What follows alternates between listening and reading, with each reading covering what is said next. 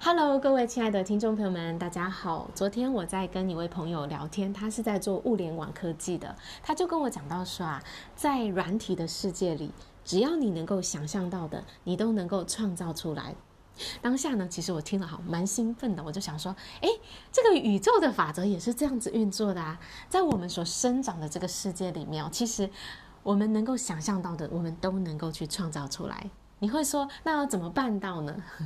好，首先我们就是要了解哦，所有一切发生在你身上的事物啊，人事物哦，你的人生经历呢，其实都是我们的这个心智去创造出来的。在我们的心智里面有这个高阶的智能、高阶的心智工具，这个工具呢，就是我们可以去运用来去创造任何我们想要的东西。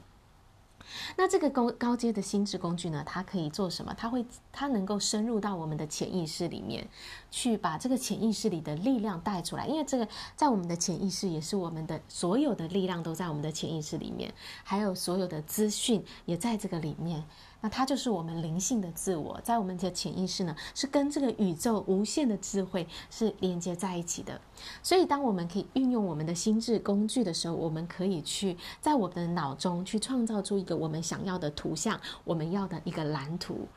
那这个图像呢，就是透过我们的想象力，就透过我们的思考，透过我们的意志力，透过我们的直觉等等，我们这些高阶的心智工具呢，帮助我们去在脑中去寻做一个画面。那我们可以把这个画面呢，一次又一次的把它给印到这个潜意识里面，写到这个潜意识里的这个系统里面，就像在写软体一样，我们去写我们潜意识里面的系统运作。当我们的这个潜意识呢，这个。这个新的这个画面呢，进到我们潜意识之后呢，这个潜意识就会开始工作了，它就会开始去执行，开始我们的行为行动会去改变，那最终呢就会改变这个现实当中的结果。这个呢，其实就是我们去运用我们的这个高阶心智工具来创造出任何我们想要的结果。我的老师呢，他说呢。